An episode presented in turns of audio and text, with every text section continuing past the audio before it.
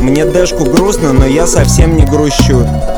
Здравствуйте, это седьмой выпуск портового журнала. Самый независимый подкаст в интернете. Подкаст, который встает скорее. Подкаст, который записывается на микрофон за 300 рублей. Это контент не для всех, это та вещь, которую не рекомендует YouTube. Если ты слышишь мой подкаст, то это случайно вероятность встретить мой подкаст на просторах интернета крайне, крайне мала. Поэтому ты спросишь меня, о чем? Это веб-дневник, подкаст о событиях и мыслях из моей жизни за неделю. Следующий вопрос, который мне всегда задают, когда слышат мой подкаст, зачем? Зачем и для кого? Зачем потому что не могу по-другому. Я понимаю, логических объяснений нет. Для кого выходит этот подкаст? Он явно никогда не станет популярным. Это то, что не для всех. Я его делаю для трех человек, которым, может быть, он нравится. Или, может быть, они делают вид, что он им нравится. Доподлинно неизвестно, утверждать я не берусь. Под прошлыми подкастами мне задавали вопрос. Часто всплывает этот вопрос у людей, которые впервые слышат мой подкаст. Что у тебя с голосом? Не столько с голосом, а сколько еще с манерой подачи речи. Почему она такая медленная, такая монотонная. По твой подкаст можно засыпать. Так все же, что с голосом? Почему такая монотонная речь? Мне часто пишут в комментариях, ты под веществами, ты юзаешь вещества? Скажи честно, ты накуренный, ты под седативными грузами? Я отвечу нет. Когда мне предлагают гречку, я отвечаю не надо. В комментариях могут заметить также, что это была тонкая отсылка к работам великого философа, поэта, публициста, общественного деятеля Паши Техника, но я отвечу возможно, но не буду утверждать. Может быть все совпадения это лишь совпадение, и они случайны. Нет, я за ЗОЖ, и на этой неделе я джался 330 раз. Бум! 330 и стараюсь чаще заниматься спортом, хотя бы какой-то двигательной активностью, потому что гиподинамия это бич нашей современной жизни. Поразительно, вроде времени мало, все ж чем-то заняты, но как бы двигаются, да, что-то делают, но при этом в общем страдают от гиподинамии, мало подвижного образа жизни. Парадоксальное время у нас. Так что нет, я не юзаю вещества. Нет, не юзаю вещества, не курю, не употребляю и тебе не советую, потому что это ведет только к одному, к пропасти, к пропасти, из которой не выбраться. Если только ты не миллионер какой-нибудь, тогда можешь юзать, тогда можно, наверное. У тебя будет как у солиста это рок-группа дежурить в особняке бригада реаниматологов, тогда можешь юзать, да. Наверное, можешь себе позволить. Ну, это мы осуждаем.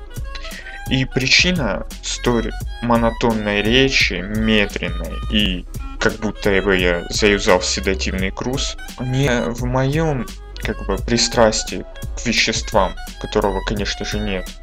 То есть точно нет. А в работе, работе и малом количестве сна. Вчера я отработал ночную смену, поспал 5 часов, приехал домой, поспал еще 4 часа и чувствую себя максимально разбитым. Ну то есть, как сказать, это какое-то состояние измененного сознания, что ли. Ты вроде бы бодрствуешь, но вроде бы и нет, вроде бы проснулся, но вроде бы как бы и не до конца. И сны снятся такие поразительно бредовые. Это, кстати, термин «бредовые сны». Они снятся, когда организм, наверное, болен, когда у тебя лихорадка, когда у тебя повышенная температура. Ты засыпаешь, и тебе снятся максимально реалистичные, но между тем максимально бредовые. Так же самое происходит, если ты довольно-таки мало спал, например, 5 часов, или из которых ты просыпался раза 4. И не факт, что это было вообще 5 часов, может быть и меньше. Дома же ты приходишь и ложишься спать, ну как бы, чтобы добить до 8 до нормального режима, но это нифига, это так не работает, бро. Так не работает. Сон не суммируется. Если ты разбиваешь сон там на 3 часа, да, и там спишь там как бы норму там 8 часов, да, там по 3 и потом еще 2, это, это не полноценные 8 часов одним интервалом. Нет. Скорее всего, сны будут бредовые, как у меня. О, мне снилась такая муть такая муть, настолько реалистичная. Не знаю, стоит ли, ну, расскажу, поделюсь. Может быть, в комментариях будет Фрейд или ученик Фрейда или Юнга, те, кто разбираются в снах и в толкованиях. И я же считаю, когда, когда анализирую свои сны, у меня вывод один. Это к деньгам. К деньгам, славе и, наверное, алкоголизму. Хрен его знает. Деньги и слава это равно алкоголизм деньги плюс слава равно алкоголизму. Наверное, так. Так вот, собственно, сон. Сон. Это подкаст откровений, подкаст честный. Максимально честный, максимально откровенный. Подкаст без масок. Мне снилось, очень такой подробный сон был, что я с бородатыми чуваками, реально бородатыми мужиками, такими как вот у них бороды, как у попов православных, длинные такие, седые бороды которые закручиваются, так вьются еще. Сложно сказать, сколько человеку лет, если у него поповская борода, вот это, священнослужителя борода. Ну, наверное, может им где-то около 30 было. Наверное, не сильно старые, но довольно-таки увесистой бородой людей, которым уже под 60, наверное, вот так вот. Или под 50, наверное, в 60 у тебя не сильно пышная борода. Вот у них была пышная, здоровая. И мы с ними сидели и планировали ограбление банка, как я понимаю. Было оружие, это были шотганы. Я не знаю почему, но это были именно шотганы. И мы все жестко спланировали. Подробный детализированный сон был. Был план, как мы входим в здание, как мы берем ну, выручку с банка, как мы выходим в здание и скрываемся с деньгами. Мы подгадали день, когда в банке будет э, наибольшее количество денег. Кажется, ну, это день может выдачи пенсии или выдачи зарплаты.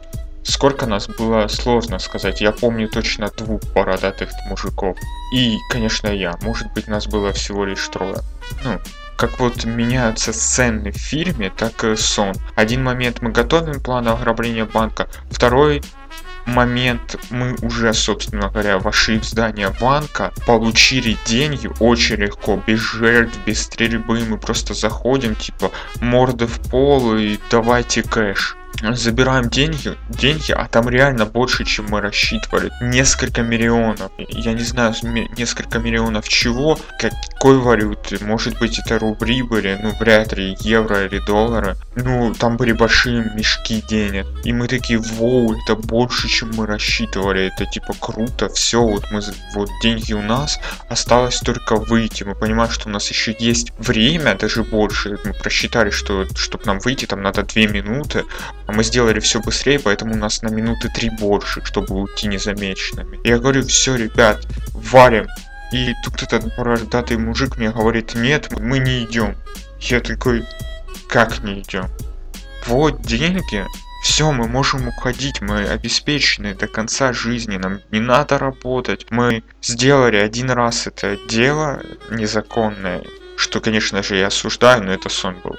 Э, в сне я не мог это осуждать, понимаете? Сейчас вот, когда я говорю это, я, конечно же, осуждаю. Вообще, криминал — это плохо. И я говорю, уходим, вот деньги, типа, мы их поделим, нам хватит троим, типа, до конца жизни. То есть мы сейчас уйдем, нас никогда не найдут, никогда не поймают. А этот чувак мне говорит, нет, я, я никуда не пойду. Это сильно много денег для нас. Я, я думал, тут будет 1100. Я говорю, а в чем причина? Почему ты не хочешь уходить? Он мне говорит, я не знаю, что мне делать с этими деньгами. Это несколько миллионов. Меня никогда не было таких денег. Я не знаю, что мне с ними делать. Если я уйду, мы скроемся, нас не посадят. Я, я возьму эти пару миллионов, но я умру через неделю, понимаешь? Я сопьюсь, скорюсь, я не выживу, грубо говоря. Я заюзаю какие-то вещества. Просто через неделю я умру от такого количества алкоголя, от такого распущенного образа жизни. Понимаешь? Я не выживу. Эти деньги, эта колоссальная сумма денег меня убьет. Я ему говорю, И у меня тут начинается паника во сне. Я говорю, нас посадят. Какую чушь ты несешь? Как для тебя много денег? Не бери тогда столько много. Я заберу твою долю. А он говорит, мы делали одну и ту же работу. Мой внутренний эгоизм и как бы это сказать, жадность не позволит мне отдать тебе большую часть денег, которые он заберет ровно пару миллионов которые принадлежат ему за выполненную работу. И он не хочет их брать, потому что эти деньги убьют его в результате за неделю. Эти деньги, ну, как похоронят его, потому что он не может с ними обращаться, он не может обращаться с двумя миллионами там допустим, долларов, потому что это неподъемная сумма для него, которую он никогда не держал в руках. Он просто жестко забухает и через неделю сдохнет. И он говорит, я не пойду. И на этом, ну, мой сон заканчивается, я просыпаюсь в тревоге. Это как бы, не знаю, кошмарный или не кошмарный сон. Вот так вот. Представьте, это по факту, скорее всего, православный мужик такой вот именно мужик, мужик, прям крестьянин какой-нибудь эпохи царской России.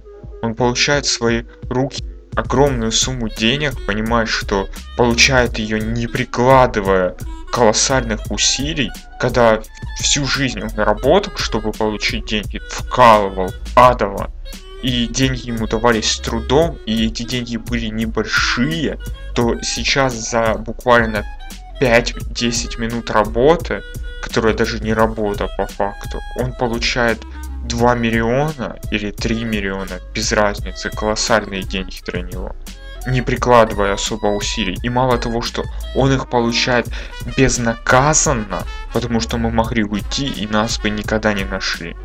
А это еще более не укладывается в его голове. В его голове, если ты делаешь плохо, то ты получаешь наказание за это. Нет безнаказанности. То есть нельзя сделать что-то плохо в его понимании и быть безнаказанным. Нельзя украсть 2 миллиона и не сесть в его голове. В его голове, в его представлении, если ты крадешь 2 миллиона, то ты просто сядешь от безнаказанности, от легких денег, от их большого количества. Он осознает, что это убьет его.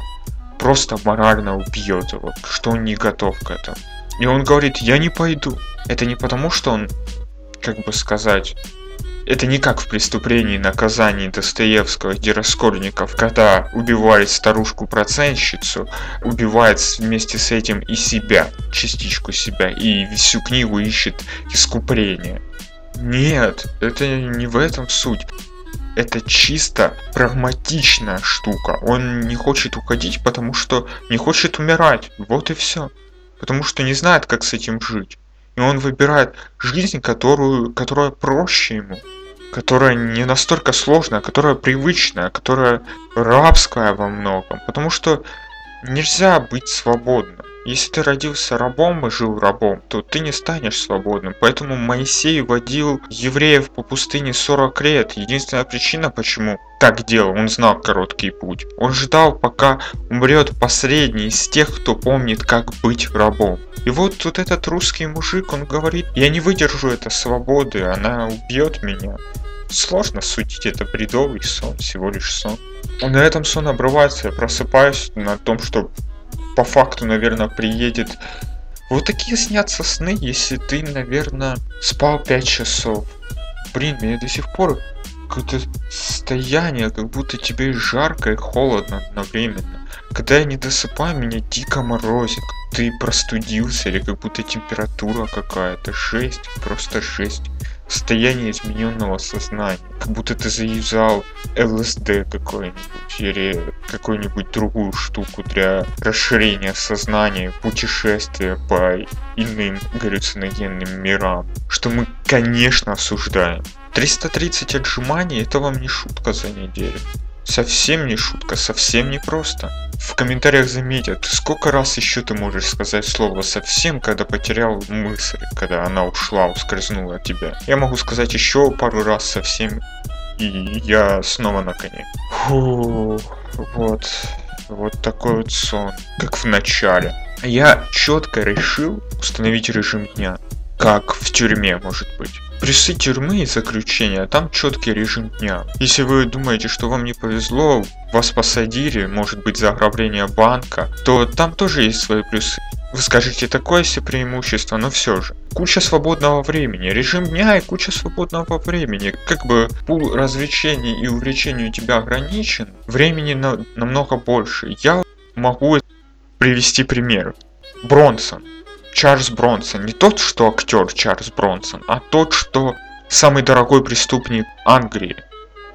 Он сел за ограбление почты, ему дали, короче, 5-10 лет, в результате он отсидел 15, вышел на 3 месяца, и потом опять сел, опять за ограбление и больше не вышел, потому что он систематически нарушал порядок тюремного содержания и избивал надзирателей тюремных рабочих. Он проводил краш-тест тюрьмы. Он заезжал в новую тюрягу, избивал местных рабочих, местных надзирателей, ломал им челюсти, крошил головы, э, его избивали, кидали в карцер, но между тем э, у каждой же тюрьмы есть как бы определенное количество работников. Если двоим-троим сломали челюсти, носы, и они идут на неделю на больничный, то новых нету охранять тюрьму особо некому. Мы его просто переводили в новую тюрьму. И он проводил краш-тесты тюрьмы. Ну не суть. Я про режим дня. То есть для него тюрьма не была наказанием. Для него тюрьма это было как э, отель 5 звезд где он мог тренировать свои бойцовские навыки, где у него был четкий режим дня, там питание в одно и то же время. Он написал кучу книг, одна из которых это путеводитель по тюрьмам Англии, вторая это про то, как э,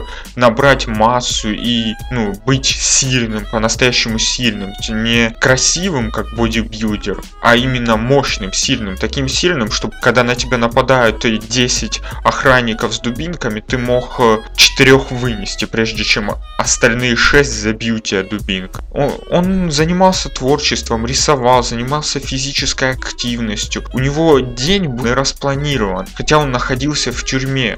Для него заключение это не пытка была, абсолютно не пытка. И вспоминаешь слова другого заключенного Мэнсона, это вы находитесь в тюрьме, а не я. Потому что тюрьма, она, она в голове.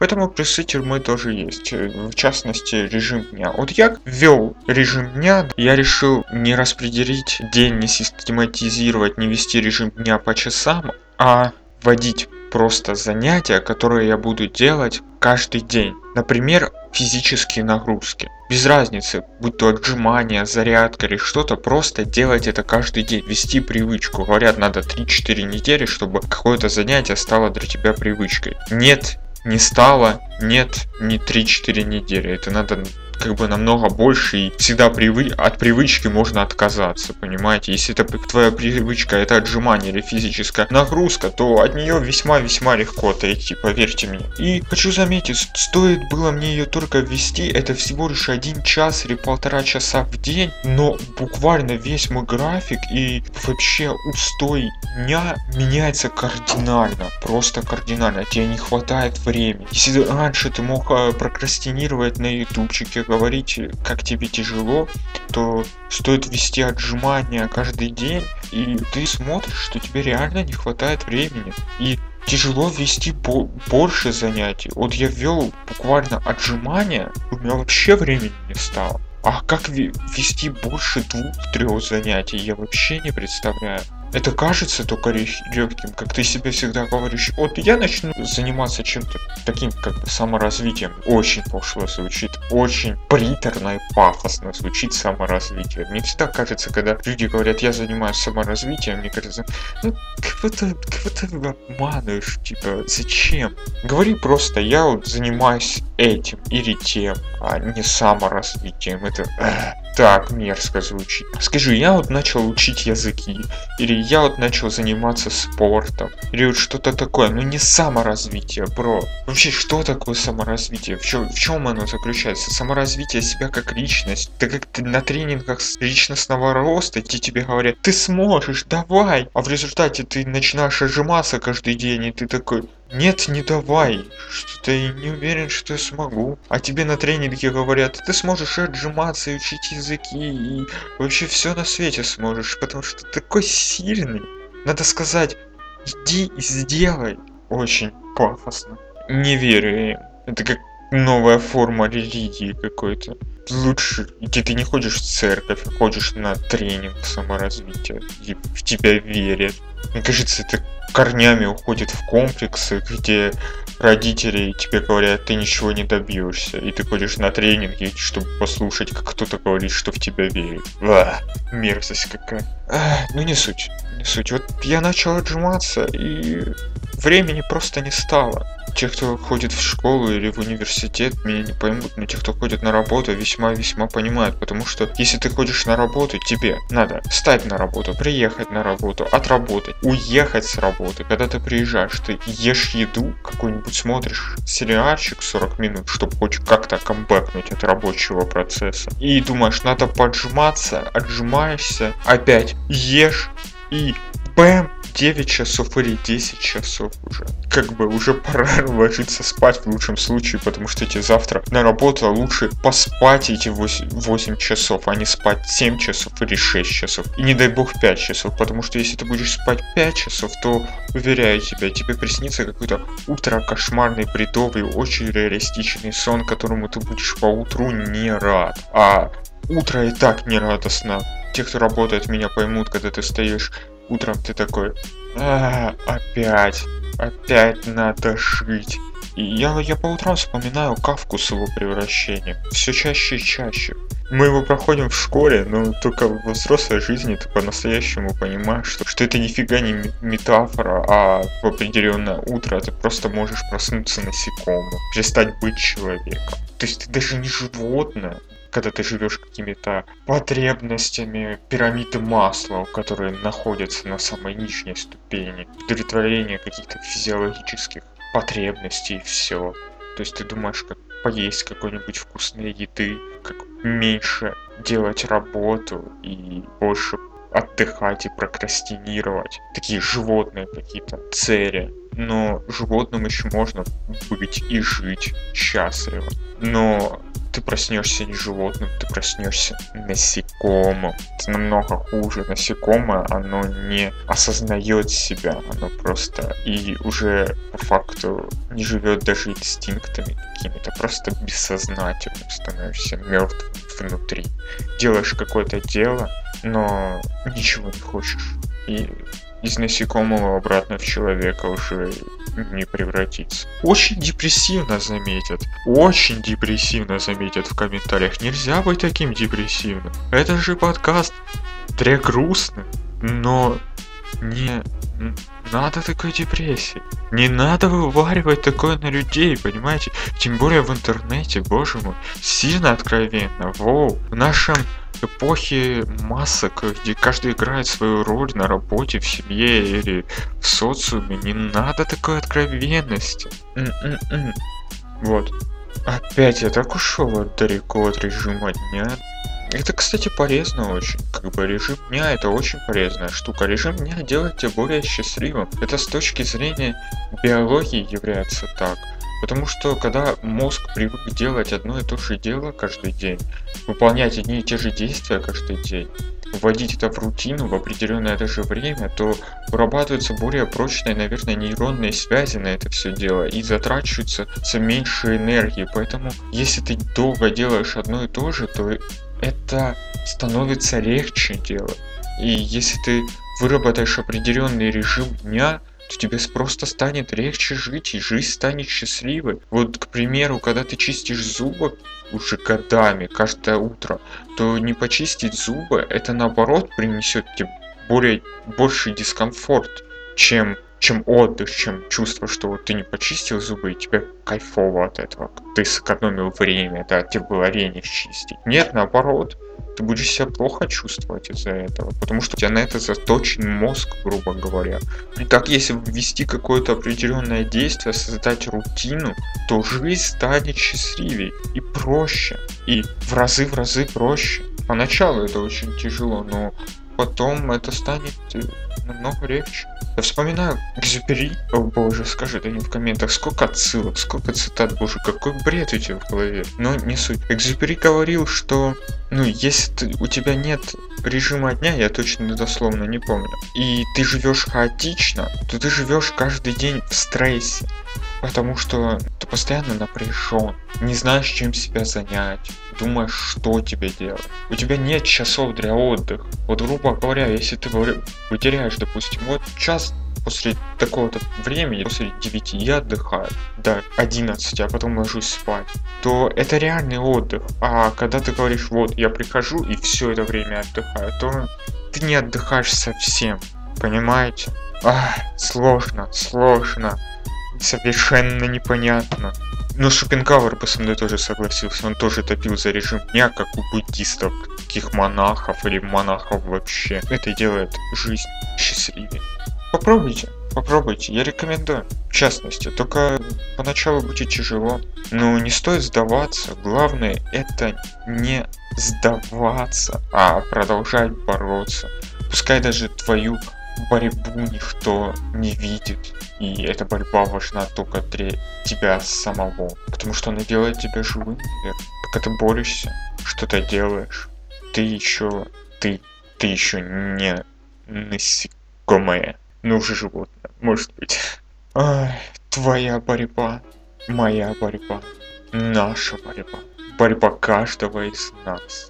Я не сдаюсь когда я говорю фразу «я не сдаюсь», вспоминаю репортаж Невзора. Он меня прям трихерит, где он еще был молод и работал на каком-то канале. Сделал выпуск про то, как живут ветераны в России, ветераны в Германии. И там показывали ветерана Германии, который вернулся с войны без ног и без руки. Он водил автомобиль, у него были крутые бионические протезы, и показывали нашего ветерана. Это, кажется, 90-е были, который тоже вернулся без э, ру руки, кажется, без ног, и он не мог сам выйти из своей квартиры потому что у нас подъезды не оборудованы, чтобы люди выходили из них, если у них нет ног. И, конечно же, государство его не обеспечило, это были 90-е протезы. Но он говорил, многие друзья, с которыми я воевал, и тоже вернулись без ног и без рук, либо спились, либо повесились. Ну, я такого счастья нашим чиновникам не, не подарю. Я получаю эту мизерную пенсию, продолжаю бороться, не сдаваться.